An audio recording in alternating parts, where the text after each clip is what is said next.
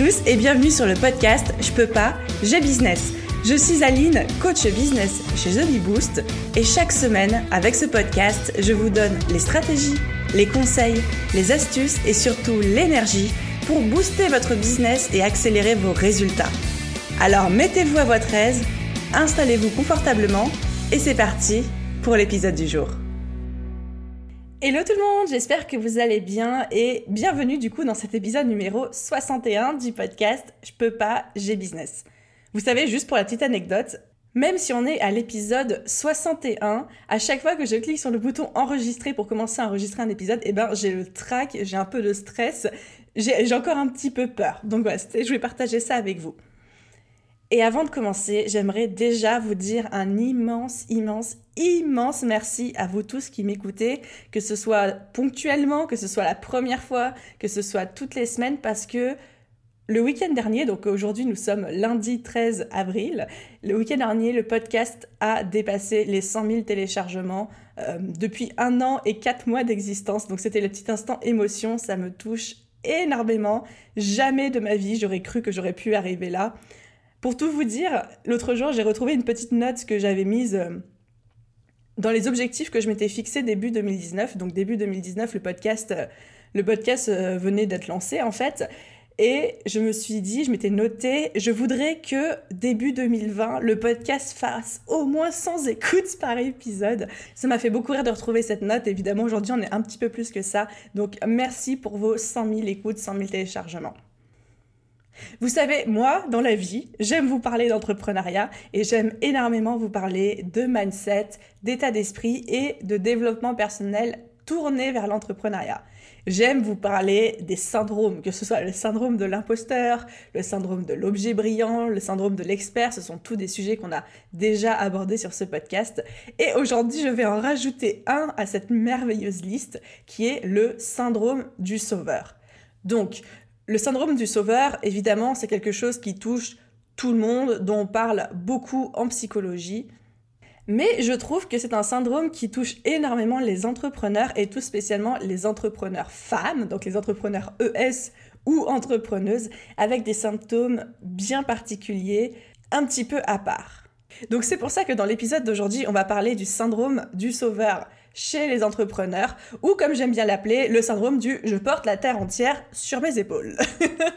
Et avant de commencer, évidemment, ma petite dédicace comme d'habitude. Et aujourd'hui, c'est un message de Cassie qu'elle m'a laissé sur euh, iTunes qui dit j'ai découvert Aline sur Instagram il y a peu de temps grâce à un hashtag que je suis et je ne me passe plus de ses conseils. Pétillante et zéro tabou, elle nous offre un contenu extraordinaire, c'est mon podcast préféré du moment. Il faut aussi la suivre sur Instagram et son blog en complément. Merci beaucoup pour ce que tu offres, Cassie. Cassie, merci énormément pour ton, euh, ton commentaire et je suis ravie de lire que tu m'as découvert via un hashtag Instagram et c'est aussi pour ça que j'ai sélectionner ce commentaire, c'est tout simplement parce que c'est la preuve par A plus B que les hashtags Instagram, ça reste une des meilleures, meilleures stratégies pour vous faire connaître, pour trouver des nouveaux auditeurs, des nouveaux abonnés, etc. Donc n'hésitez pas, parce que je reçois beaucoup la question en ce moment, pour développer votre communauté Instagram, à travailler votre stratégie hashtag. J'ai un article de blog entier sur le sujet qui vous dit comment faire pas à pas. Je le mettrai dans la description de cet épisode de podcast ou euh, en petit lien si vous êtes actuellement sur le blog. Donc n'hésitez pas à aller jeter un coup d'œil de ce côté-là. Cassie, encore une fois, merci, merci énormément pour ton euh, commentaire, ça me touche énormément. Ok, passons donc à l'épisode du jour. Le syndrome du sauveur, déjà, qu'est-ce que c'est pour ceux qui seraient pas sûrs, ceux qui pensent qu'ils savent, ceux qui savent mais qui sont pas sûrs d'avoir raison? Qu'est-ce que c'est en gros, grosso modo, de manière très vulgarisée? Donc, de manière en psychologie de chez tout le monde, on va dire de manière générale, le syndrome du sauveur, c'est l'impression de devoir aider tout le monde, de devoir prendre la misère du monde, le poids du monde sur ses épaules et de devoir trouver une solution pour chaque problème qui nous arrive. Que ce soit quand on entend des trucs à la télé, que ce soit quand c'est un ami qui nous appelle ou un problème qu'on rencontre ou qu'on observe ou qu'on voit, etc., que ce soit chez des proches, chez des gens moins proches. Mais dès qu'on voit un problème, on veut se mettre en mode, ce que j'appelle le mode solution et apporter une solution, un élément de réponse à ce problème-là. Ça, c'est le syndrome du, sauveur. La volonté d'apporter des solutions dès que quelqu'un nous expose un problème et de tout de suite vouloir régler ce problème-là. Donc là, vous êtes, vous êtes en train de me dire, bah, c'est bien en fait, c'est quelque chose de bien.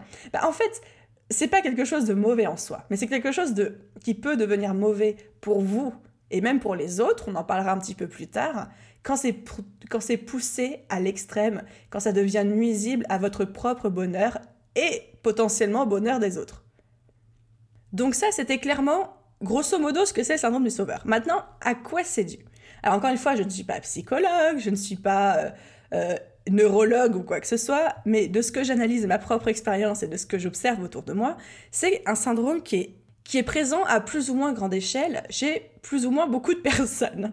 Mais c'est surtout quelque chose qui est extrêmement fort, dont on a beaucoup de mal à se débarrasser ou même à le repérer, à le gérer, parce qu'il touche à trois des sept piliers identitaires de l'être humain. Alors, j'avais fait un podcast là-dessus, les sept piliers identitaires de l'être humain. Je vous remettrai le lien dans la description de cet épisode, c'est l'épisode numéro 11. Mais je le rappelle grosso modo, l'être humain tourne et se, évolue autour de sept piliers identitaires qui sont présents chez chacun d'entre nous à des pourcentages plus ou moins élevés. Personne n'est pas, mais personne n'est pareil. Mais grosso modo, les sept piliers, ce sont le besoin de sécurité, d'affection, de reconnaissance, de liberté, de stimulation, de progression et de contribution. Donc, encore une fois, on a tous ces piliers, ces besoins en nous à différents pourcentages. Chez les entrepreneurs, le besoin de liberté va être extrêmement élevé. Euh, chez les salariés, ce sera peut-être le besoin de sécurité qui sera très élevé, etc., etc. Enfin, je caricature pour que vous compreniez, mais voilà, mais on tourne tous globalement autour de ces sept piliers identitaires. Et le syndrome du sauveur, donc le besoin d'apporter des solutions dès qu'on est confronté à un problème, que ce soit le nôtre ou celui de quelqu'un d'autre, surtout celui des autres, il touche à trois de ces sept piliers identitaires, presque la moitié. Donc c'est pour ça que c'est quelque chose d'extrêmement puissant et viscéral chez nous. Il touche au besoin d'affection. Quand on est dans le syndrome du sauveur, on a besoin d'être aimé, qu'on nous témoigne de l'affection et d'être aimé parce qu'on apporte des solutions à l'autre. Et c'est là où on va voir que ça commence à, ne pas être si bien que ça en fait. Le syndrome du sauveur, ça touche également le besoin de reconnaissance, le besoin de se sentir utile, le besoin d'avoir la reconnaissance des gens qu'on aide. Et enfin, ça touche au besoin de contribution, le besoin de contribuer à sa communauté, le besoin de renforcer notre sentiment d'appartenance à cette communauté. Donc, 1. Le syndrome du sauveur, c'est extrêmement puissant parce que ça touche à 3 des 7 piliers, identitaires, donc quasiment la moitié. Donc c'est pas juste un petit truc, il y a beaucoup d'enjeux émotionnels, d'enjeux de valeurs, d'enjeux de besoins quand on est touché du syndrome du sauveur. Mais on voit bien, quand je vous ai dit le besoin d'affection, le besoin de reconnaissance, le besoin de contribution, qu'on n'est pas dans une démarche très altruiste au final, on est dans une démarche d'aider pour attirer la reconnaissance, pour attirer l'amour, pour attirer... Euh, l'admiration pour être... Voilà, donc on peut déjà percevoir, encore une fois on va en parler juste après, on peut déjà percevoir que les motivations derrière le syndrome sauveur ne sont pas toujours les bonnes et ne sont pas toujours les plus saines. Et c'est là où le bas blesse, comme on dit. Et comme je disais tout à l'heure, effectivement, tout le monde n'est pas touché par le syndrome du sauveur et tout le monde n'est pas touché au même niveau, à un même pourcentage, à un même niveau de gravité. Comme n'importe quoi dans notre vie, n'importe quelle valeur, n'importe euh, quel euh, point psychologique, etc., on va être plus ou moins touché en fonction de trois critères, ce sont toujours les mêmes, c'est-à-dire en fonction de notre éducation, en fonction de notre expérience personnelle, notre expérience de vie, nos expériences passées, et en fonction de notre culture. Ces trois critères, c'est ceux qui nous définissent beaucoup, et c'est beaucoup ceux qui définissent notre apprentissage, nos expériences, notre manière de voir le monde, etc. Donc encore une fois, en fonction de votre éducation, en fonction de votre expérience personnelle, tout ce que vous avez vécu entre le jour de votre naissance et hier, et en fonction de votre culture, vous allez être plus ou moins touché, plus ou moins concerné par le syndrome du sauveur. Alors maintenant, comment le syndrome du sauveur se présente chez les entrepreneurs de manière plus spécifique? Parce que je vous ai dit que ça pouvait concerner tout le monde. Je connais des, franchement des dizaines de personnes dans mon entourage qui, sont euh, victimes, entre guillemets, de ce syndrome, ou en tout cas qui le trimballent dans leur vie. Certaines en sont conscientes, certaines beaucoup moins. Mais chez les entrepreneurs, lesquels est plus courant pour savoir si on est ou pas touché par ce syndrome du sauveur, c'est déjà si vous êtes du genre à faire systématiquement une réduction à un client, même s'ils ne l'ont pas demandé. Et là, je vous parle pas d'une réduction de bienvenue parce que vous avez décidé de faire ça pour chaque nouveau client. Non, je parle de vous vous sentez obligé systématiquement de faire une réduction au client pour lui faire plaisir, même s'il ne l'a même pas demandé. Ou alors vous vous sentez obligé de systématiquement faire une grosse réduction sur les clients qui chouinent sur le prix. Dès que quelqu'un commence à critiquer vos prix, tout de suite vous dites oh, je, vais, je vais lui faire une réduction. Si vous êtes du genre à vouloir bosser gratuitement dès que vous sentez que quelqu'un est dans le besoin, que vous avez les capacités de l'aider, qu'il n'a pas les, moyens de s'offrir vos services et vous dire c'est pas grave, je vais lui faire gratuitement, ce sera mon bénévolat ou ma charité pour, pour l'aider. Si vous êtes du genre à être en mode solution dès que quelqu'un se confie à vous, c'est-à-dire que dès qu'un ami vous appelle pour se confier parce qu'il a un problème ou dès qu'un proche euh, se confie à vous, tout de suite vous êtes en train de, de réfléchir à des milliards de solutions que vous allez pouvoir lui proposer pour l'aider. Si vous êtes du genre à vouloir tout gérer de front, business, famille, vie perso, vie pro, etc. Si vous êtes du genre à coacher vos amis pendant des heures sur des problèmes de relations familiales compliquées, de relations toxiques compliquées, de, relations au boulot, vous voulez absolument... Voilà, on revient sur ce dès qu'il y a un problème, vous faites tout pour l'aider et vous y passez des heures et vous y mettez beaucoup d'énergie. Et enfin, si vous êtes du genre à avoir beaucoup, beaucoup, beaucoup de mal à demander de l'aide à l'extérieur pour, entre guillemets, ne pas déranger les autres, voilà, si vous avez répondu au moins oui ou plusieurs fois oui à l'une de ces affirmations, vous pouvez peut-être, on va voir d'autres critères plus tard, vous pouvez peut-être être victime du syndrome du sauveur chez l'entrepreneur. Donc évidemment, tout ce que j'ai dit, ça ne touche pas que le syndrome du sauveur, ça touche beaucoup d'autres aspects, ça peut toucher d'autres problèmes comme le manque de légitimité par exemple. Enfin, tout n'est pas noir ou blanc, tout n'est pas à mettre dans une case, mais les affirmations que je vous ai citées juste au-dessus, grosso modo, c'est ce que j'observe le plus souvent chez les entrepreneurs. Et même moi, j'ai envie de vous dire, je vais me confier à vous aujourd'hui, instant solennel. Mais même moi, je suis hyper, hyper, hyper touchée par ce syndrome du sauveur. C'est un de mes gros problèmes dans la vie, c'est que c'est une vraie lutte pour moi au quotidien. Je veux dire, dès que j'entends que quelqu'un autour de moi a besoin d'argent, ou même un coaché a besoin d'argent, mon premier réflexe, c'est de me dire, ouais, euh, je, vais, euh, je vais lui donner de l'argent. Enfin, dès que quelqu'un me dit qu'il galère, tout de suite, j'ai envie d'aller lui acheter ses produits ou ses services pour l'aider. Euh, quand quelqu'un me dit je galère dans mon business, tout de suite, mon premier réflexe dans ma tête, c'est de me dire, je vais lui offrir un coaching gratuitement pour l'aider. Enfin, je suis la première à vouloir apporter ce genre de solution constamment même quand on m'en fait pas la demande, mais dès que je vois un problème. Donc cet épisode, en fait, je l'enregistre autant pour vous que pour moi, je vais pas me cacher là-dessus. Du coup, maintenant, vous allez me dire, ok Aline, là tu me fais peur, moi je me suis reconnue dans tes critères, mais je pensais que c'était parce que j'étais altruiste, que je me sentais concernée par les autres. Alors comment je sais si euh, c'est euh, le syndrome du sauveur ou si c'est juste de l'altruisme normal, et puis comment je repère, enfin, je suis embrouillée, tu es en train de m'embrouiller Aline. Alors, repérer le syndrome du sauveur, ça se fait, on va dire, à deux niveaux. Il y a deux niveaux différents. Le premier niveau, c'est le niveau que j'appelle les avis non sollicités. Donc ça, c'est quand vous, vous êtes dans une situation où vous avez envie de proposer une solution dès que vous constatez un problème ou dès que quelqu'un vous fait part d'un problème. Mettons que vous écoutez quelqu'un parler et que tout de suite, tout de suite, votre tête, votre cerveau, il se met en mouvement, ça commence à fumer et vous avez envie de lui proposer des solutions au problème. La question à vous poser à ce moment-là, c'est est-ce que cette personne m'a explicitement demandé une solution? Est-ce que la personne qui est en train de me parler de son problème m'a explicitement demandé mon avis, ma solution? Ça, c'est la toute première chose à vous demander quand vous sentez que votre cerveau, il se met en mode solution, il se met en mode je vais lui proposer ci, je vais lui proposer ça, et je vais lui dire ça, etc. Pourquoi je vous dis ça? Parce que dans la vie, certaines personnes, beaucoup de personnes, même vous, même moi, des fois, on a juste besoin d'être écouté. On a juste besoin d'avoir une oreille attentive. Vous savez, on a tous cette personne hyper relou dans notre vie que dès qu'on lui dit un truc, tout de suite, elle va être en mode solution, elle va nous dire il faut que tu fasses ci, il faut que tu fasses ça, il y a ci, il y a ça. Alors que nous, on a juste envie qu'elle nous écoute, on a juste envie de se confier à quelqu'un. On n'a pas forcément envie d'avoir des solutions. La plupart du temps, on les connaît, nos solutions, mais avant de se mettre en action, on a besoin d'être écouté, on a besoin de vider notre sac. Donc ne devenez pas cette personne qui donne des solutions, attire l'arigot quand elles sont pas sollicitées, quand vous en avez pas fait la demande, parce que dans ce cas-là, vous êtes dans un syndrome du sauveur. Vous le faites pour qu'on vous aime, vous le faites pour qu'on vous pour éprouve de la reconnaissance pour vous, et en fait, vous allez attirer l'inverse, c'est-à-dire que la personne que vous allez noyer sous vos suggestions alors qu'elle cherchait juste une oreille attentive, elle va commencer à Et, je caricature, mais elle va commencer à vous détester pour ça et vous n'allez pas lui rendre service et elle ne va pas vous aimer alors que vous êtes en train de rechercher son amour. D'accord Donc, la première question à se poser quand vous sentez votre cerveau se mettre en mode solution, c'est est-ce que la personne en face de moi m'a explicitement demandé mon avis ou m'a explicitement de demander de lui trouver une solution? Si la réponse est non, vous ne dites rien, vous l'écoutez. Est-ce que ce client m'a explicitement demandé une réduction? Oui ou non? Est-ce que cette personne qui m'a écrit un message m'a explicitement demandé de travailler gratuitement? Oui ou non?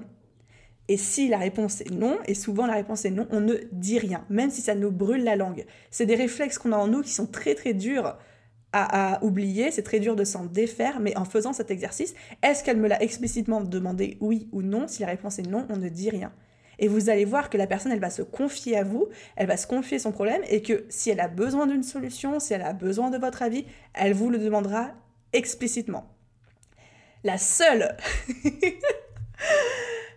La seule exception à cette règle, c'est si c'est quelqu'un qui est en train de se noyer dans les sables mouvants et qui crie à l'aide. Même si vous dit pas explicitement tire-moi de là, vous avez le droit de l'aider, d'accord? Mais en dehors des sables mouvants, quand quelqu'un se confie à nous, nous expose un problème, tant qu'il ne nous demande pas de solution, on n'en propose pas. Ce que je peux vous dire, ça peut vous sembler radical, mais moi c'est quelque chose qui m'aide énormément au quotidien pour éviter de dire des choses que je regretterai après. Pourquoi je vous dis ça? Parce que généralement, le syndrome du sauveur, on se sent obligé d'aider quelqu'un. Et quand je dis on se sent obligé, c'est-à-dire que on le fait pour que l'autre nous aime, on, le fait pour obtenir la reconnaissance de la personne en face de nous, comme je disais tout à l'heure. Mais souvent, nous, en tant qu'être humain, très égoïstement, ça ne nous apporte rien. On se sent obligé de le faire. Et généralement, c'est des, des moments où après, vous vous dites, mais pourquoi j'ai accepté? Pourquoi j'ai dit oui? Et j'ai plus envie de le faire, etc. Donc, le syndrome du sauveur, c'est un peu s'oublier soi-même pour aider les autres, mais dans une démarche, une volonté qui n'est pas bonne. Parce que c'est une volonté d'attirer leur amour, donc de leur prendre quelque chose, et on n'est pas dans une volonté altruiste. Et ça, c'est la grande différence entre le syndrome du sauveur et l'altruisme. C'est que l'altruisme, on le fait pour les autres par plaisir. Le syndrome du sauveur, c'est plus oppressant. On le fait quand les autres ne nous ont rien demandé, et on le fait dans une mauvaise énergie. Ça part, ça part d'une mauvaise volonté, mauvaise avec des gros guillemets évidemment, mais qui est celle d'attirer l'amour et la reconnaissance des autres et pas juste de les aider pour le plaisir de, les aider. Ou alors, et on en parlera encore plus, plus tard, de combler un manque de confiance en nous. Ok? Donc en fait, aider les autres, c'est pas bien ou mal. Ça, c'est ma parenthèse. Aider les autres, c'est pas bien ou mal. Aider les autres, c'est bien. L'énergie dans laquelle on le fait et la volonté qu'il y a derrière et qui nous pousse à faire ces actions, ces actions d'aide, c'est là qu'on va être ou dans l'altruisme ou dans le syndrome du sauveur, ou dans quelque chose de bien, ou dans quelque chose de potentiellement toxique. Ok, donc le premier niveau pour repérer le syndrome de l'imposteur, parce que là je commence à, à partir en live, c'est est-ce que cette personne, oui ou non, m'a explicitement demandé de lui trouver une solution ou de faire cette action? Si la réponse est non, ça veut dire que ça vient de vous, et si ça vient de vous, ça veut dire que potentiellement vous êtes victime d'un syndrome du sauveur. Donc ça c'est la première manière de repérer le syndrome du sauveur au premier niveau. Le deuxième niveau, qui est un peu plus compliqué, c'est ce que j'appelle les abus extérieurs. Les abus extérieurs, c'est le syndrome du sauveur qui pointe son nez quand, par exemple, un client nous demande expressément de travailler gratuitement, nous demande expressément de lui faire une réduction, quand un pote nous demande expressément de le dépanner alors qu'on n'en a pas envie, quand quelqu'un nous demande expressément un conseil gratuit qui va vous prendre une demi-heure à lui donner alors que normalement vous faites payer ce genre de truc. Voilà, ce genre de demande. Et là, devant ce genre de demande, on a trois types de réactions. On peut dire oui, parce que ça vous fait plaisir de dire oui, parce que c'est centré avec vos valeurs et vous vous sentez très bien avec ça. Vous pouvez dire non, parce que vous n'en avez pas envie. Et le troisième point, c'est que vous dites oui, mais parce que vous vous sentez obligé et tenu de le faire. C'est ce que je disais avant, et c'est là où on est en plein dans le syndrome d'on dit oui pour aider les autres, mais pas parce qu'on est d'accord avec ça, pas parce que ça nous fait plaisir, pas parce que c'est centré avec nos valeurs, mais parce qu'on se sent obligé, on se sent tenu de le faire, on veut que l'autre nous aime, on veut la reconnaissance de l'autre, on veut pas qu'il nous déteste, on veut qu'il ait une bonne opinion de nous, on, on veut pas passer pour un égoïste, on ne se sent obligé de le faire. C'est cette troisième option qui est l'un des symptômes du syndrome de l'imposteur, quand on se sent acculé, obligé d'aider quelqu'un. Je caricature, mais c'est un peu comme dans la rue quand on croise quelqu'un, un sans domicile fixe qui nous demande de l'argent, qu'on lui dit non et que là on se sent extrêmement mal. Pourquoi est-ce qu'on se sent extrêmement mal? Parce que on touche directement au syndrome du sauveur. La société voudrait qu'on lui donne de l'argent. Les gens vont penser du mal de moi si je dis non. Moi-même, je me sens. Est-ce que je suis une personne horrible parce que j'ai pas voulu donner de l'argent à cette personne-là? C'est la situation la plus difficile à vivre de dire non quand on nous demande explicitement quelque chose, parce qu'on a l'impression d'être un monstre d'égoïsme, d'être un mauvais être humain, qu'on va aller retirer en enfer tout ce que vous voulez. Donc c'est là où le syndrome de l'imposteur frappe le plus souvent. Donc on a vu que le premier niveau, c'était quand on a tendance à donner des avis non sollicités, mais ça c'est le plus facile à euh, réprimer, il suffit de se dire est-ce que la personne m'a explicitement demandé ça, oui ou non? Si la réponse est non, je dis rien. Et le second niveau, qui est le plus compliqué à gérer, qui est quand quelqu'un vous demande quelque chose mais que vous n'avez pas forcément envie de le faire, mais que vous vous sentez quand même obligé de dire oui. Et ça, souvent, c'est le syndrome du sauveur. Et ça, on n'est pas dans la bonne énergie parce que c'est pas quelque chose où ça nous fait plaisir, c'est pas quelque chose qui est forcément centré avec nos valeurs, c'est quelque chose qu'on se sent obligé d'accepter. Alors, avant de vous donner des clés pour prévenir ce syndrome du sauveur et éviter de tomber dedans, je voudrais juste faire une petite parenthèse. Le syndrome du sauveur, ça a ses avantages aussi. Hein on va quand même, on va quand même le dire, tout n'est pas noir.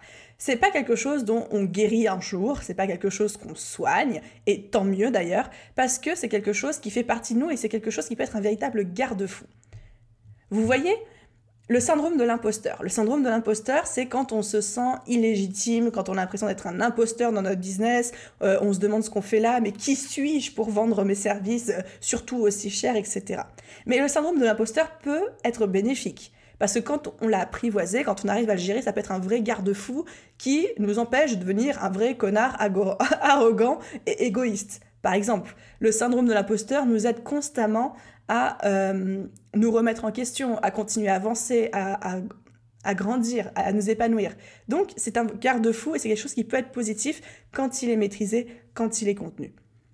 Le syndrome du sauveur, c'est la même chose. Quand il est contenu, quand il est maîtrisé, c'est quelque chose qui nous aide, qui nous pousse à aider les autres, à apporter des solutions, à regarder au-delà de notre nombril pour aider la société, contribuer, etc. Donc c'est quelque chose qui peut être extrêmement positif, une fois encore quand il est contenu, quand il est maîtrisé et quand vous ne vous retrouvez pas à accepter, à dire oui quelque chose pour les mauvaises raisons ou que vous le, que vous le regrettiez, oh putain j'ai du mal avec ma conjugaison, que vous le regrettiez par la suite. Donc, si vous n'en êtes pas encore là à maîtriser votre syndrome du sauveur, c'est quelque chose qui peut vous mettre des bâtons dans les roues. Et c'est pour ça que maintenant, ladies and gentlemen, je vais vous donner mes clés et mes pistes de comment prévenir le syndrome du sauveur, comment on évite de tomber dedans, quel type de travail on peut faire quand on est particulièrement touché par ce syndrome pour s'en débarrasser dans une moindre mesure, même si évidemment, comme je l'ai dit, on s'en débarrasse jamais totalement. La première chose, c'est déjà d'intégrer dans votre petite tête là que le syndrome du sauveur et l'altruisme n'ont rien à voir. C'est ce que j'ai commencé à dire tout à l'heure. Mais quand vous êtes en terme du syndrome du sauveur, vous ne pouvez pas dire non, mais c'est parce que je suis altruiste, etc. Non. L'altruisme, c'est bien. Aider les autres, c'est bien. évidemment, quand ça vient d'une vraie volonté d'aider, quand ça vient d'une vraie volonté de contribuer. Mais si vous le faites dans une énergie de je veux que les autres m'aiment, je veux que les autres euh, me, me reconnaissent comme étant quelqu'un de bien, je veux ci, je veux ça, si vous le faites pour vous, là on est dans le syndrome du sauveur et ce n'est pas de l'altruisme. En fait, on est sur la même échelle, mais on est à des niveaux complètement opposés. Par exemple, si je prends... Alors, je vais faire une métaphore un peu caricaturelle, mais ça va vous aider à comprendre. Le syndrome du sauveur, c'est à l'altruisme ce que la boulimie, c'est à la gourmandise, c'est-à-dire son extrême négatif et destructeur. Ok? Être gourmand, c'est bien. Être gourmet, savoir savourer des plats, c'est bien. Être boulimique, c'est un trouble comportemental qui est destructeur pour la personne, qui est destructeur pour son environnement. Ce n'est pas quelque chose de positif. Le syndrome du sauveur, c'est pareil. Ça s'appuie sur les mêmes bases que l'altruisme, mais le comportement derrière est destructeur et est toxique. D'accord? Donc on comprend bien que syndrome du sauveur et altruisme n'ont rien à voir. Ensuite, la deuxième chose, c'est évidemment d'apprendre à repérer quand il arrive et d'en prendre conscience, d'en prendre connaissance. Comme on dit, pour régler un problème, la toute première étape, c'est d'abord d'en prendre conscience. Et comment on prend conscience que le syndrome du sauveur pointe le bout de son nez chez nous, eh bien, dès que son cerveau, dès que notre cerveau se met en mode solution, on s'appuie sur les deux questions que je vous ai données plus haut. 1. Est-ce que cette personne m'a demandé explicitement de le faire ou pas? Est-ce que cette personne m'a demandé explicitement de trouver une solution? Si la réponse est non, on ferme notre bouche. La deuxième question, c'est est-ce que je m'apprête à dire oui parce que je me sens obligée ou est-ce que j'en ai vraiment envie? Bim, hyper puissant comme question. Quand un client nous demande une réduction, est-ce que, je m'apprête à dire oui parce que je me sens obligée? Hashtag syndrome du sauveur. Ou est-ce que parce que j'en ai vraiment envie? Hashtag altruisme. D'accord? Pareil, quand quelqu'un nous demande de travailler gratuitement parce que, je cite, je n'ai pas les moyens de m'offrir tes services en ce moment. Est-ce que je m'apprête à dire oui parce que je me sens obligée? Hashtag syndrome du sauveur. Ou est-ce que je m'apprête à dire oui parce que j'en ai vraiment envie? Hashtag altruisme. D'accord?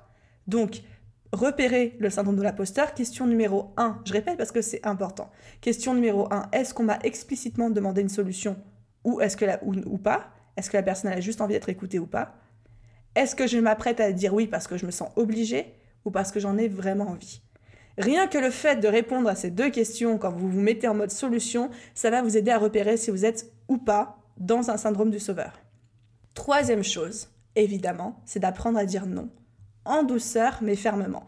Lutter contre le syndrome du sauveur par rapport à soi-même, c'est évidemment d'apprendre à dire non quand on n'a pas envie. Donc, par rapport à ça, je peux vous recommander d'écouter l'épisode numéro 11 du podcast qui s'appelle Le pouvoir d'apprendre à dire non. C'est un épisode entier, je crois qu'il dure 20-25 minutes, sur comment est-ce qu'on apprend à dire non et tous les bénéfices d'apprendre à dire non. Je vais pas tout répéter ici, ce serait trop long, mais le résumé, c'est que dire non, c'est un geste d'amour et de respect envers soi-même. Savoir dire non à quelque chose qui n'est pas bénéfique pour nous, se faire passer soit avant de faire passer les choses, c'est quelque chose de bien, c'est quelque chose de bon. Pourquoi? Parce que si vous ne prenez pas bien soin de vous, vous ne pourrez pas prendre bien soin des autres. Si vous n'êtes pas OK et bien dans vos baskets, à quel moment vous voulez aider les autres à être OK et à être bien dans leurs baskets Prenez soin de vous avant de prendre soin des autres.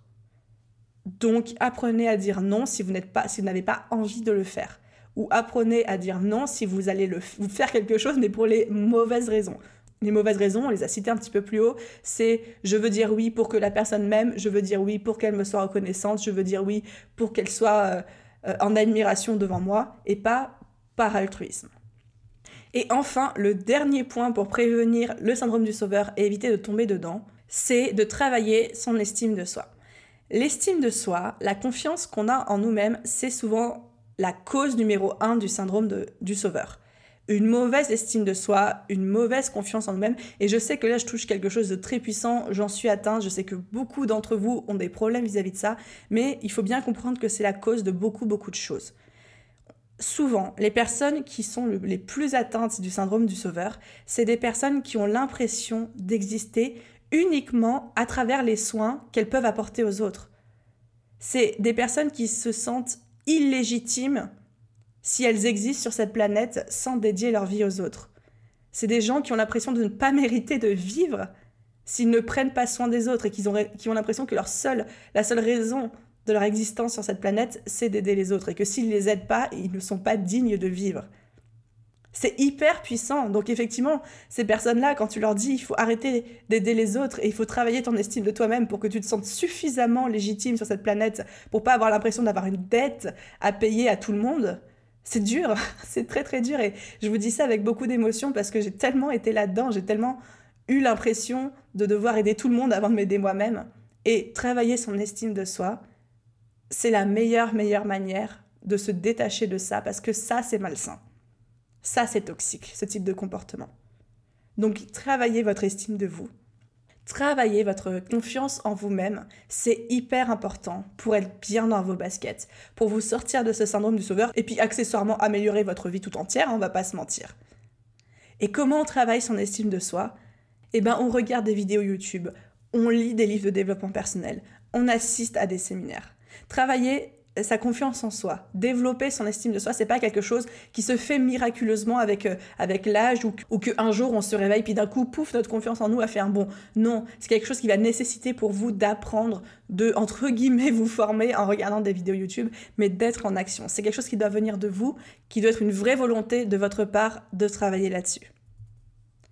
Mais quand vous avez compris ça, et quand vous travaillez, que vous développez votre estime personnelle, votre confiance en vous, vous allez voir tous les aspects de votre vie s'améliorer, dont le syndrome du sauveur.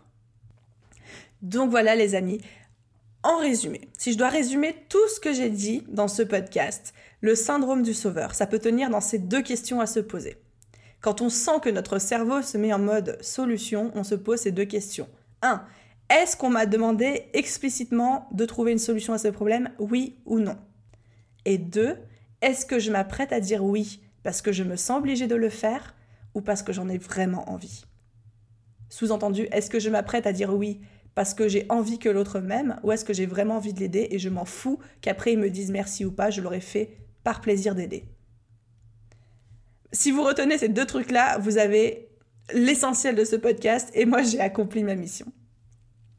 Donc voilà les amis, j'espère que cet épisode vous a plu. J'aime énormément, énormément vous parler un peu plus de développement personnel, de mindset, même si je suis loin d'être spécialiste et que je m'appuie, on va dire grosso modo, sur mon expérience personnelle pour vous partager tout ça. Mais c'est des sujets qui me passionnent parce que c'est des sujets qui, aident vraiment à devenir un meilleur entrepreneur, à améliorer notre business, mais aussi à devenir un meilleur être humain et donc de contribuer à la société de manière générale. Donc, j'espère que ça vous a plu. Merci d'avoir écouté jusqu'au bout. N'hésitez pas, comme toujours, à laisser un commentaire, à laisser une note au podcast, quelle que soit la plateforme sur laquelle vous m'écoutez. Ça m'aide énormément à faire connaître le podcast. Ça, aide d'autres entrepreneurs à prendre connaissance d'épisodes comme celui-ci.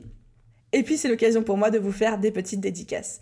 Encore merci à tous, passez une belle journée, soirée, nuit, après-midi, matinée, où que vous soyez, et je vous dis à la semaine prochaine dans un prochain épisode. Bye bye